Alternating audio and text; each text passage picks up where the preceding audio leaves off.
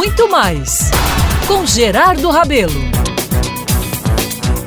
Meus amigos e amigas, olha só, venho construindo um novo normal em minha vida nesses tempos de pandemia, digo iniciando a prática de rotinas que não eram tão comuns, não é? Pois bem, foi na vibe do abrir arquivos para capturar alguns TBTs para aqui e para o programa muito mais na TV Manaíra que eu achei e estou achando verdadeiras relíquias de minha vida que poucos sabem, viu? Mas uma delas eu vou revelar agora. Tinha a nítida impressão que estava perdido um e-mail que eu recebi do gênio Francisco Brenan quando da realização de uma exposição de obras e fotografias desse premiado artista pernambucano na Estação Ciências. Olha, mas primeiro deixa eu explicar por quê. Muito mais tempo atrás, na busca por peças que nos remetessem ao passado, eu queria montar um bar antiquário, que no Rio de Janeiro é muito comum, para lançar um livro de minha autoria. Na busca do impacto, escutei uma dica de uma amiga muito querida chamada Liamar Primo, que hoje é só saudades. Olha, sabe aquela casa de Thelma e Aloysio Campos na Epitácio? Ela está sendo demolida, viu? Será que lá não tem algo para esse evento? Disse isso, e aí eu lembrei imediatamente de umas portas sensacionais feitas por um artesão marroquino instaladas ali. Fui lá e as portas, infelizmente, já estavam em seu novo destino. Conversei com o proprietário e consegui algumas peças de banheiro dos anos 50 e um piso de réguas de IP.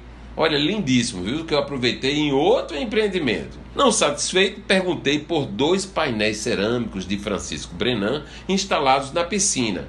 Eles vão ser doados, disse o proprietário. Para resumir, seis dias depois, recebo um telefonema desse mesmo empresário me oferecendo os painéis. Entusiasmado, retirei rapidamente, guardei e tempos depois consegui restaurar as valiosas obras. A vida seguiu, meus amigos. E cinco anos atrás, sabendo dessa história, a ex-primeira-dama Maísa Cartacho, uma grande figura humana, me pediu a cessão das duas peças para exposição na estação. E é claro que eu cedi, né? Realizada a mostra, para minha surpresa, recebo um e-mail de Francisco Brenan com a seguinte mensagem: Pode estar certo que isso, o resgate dessas obras de arte, só acontece uma vez em um milhão. E você não pode imaginar o quanto lhe sou grato. E foi mais além, viu?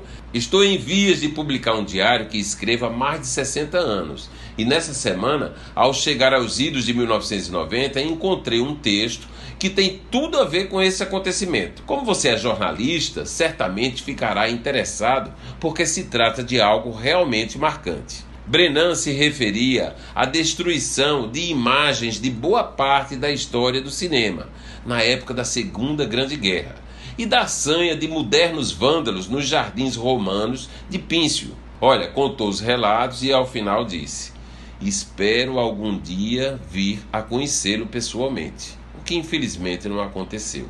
Resumo da obra, meus caros. Não deixe para amanhã o que você pode fazer hoje.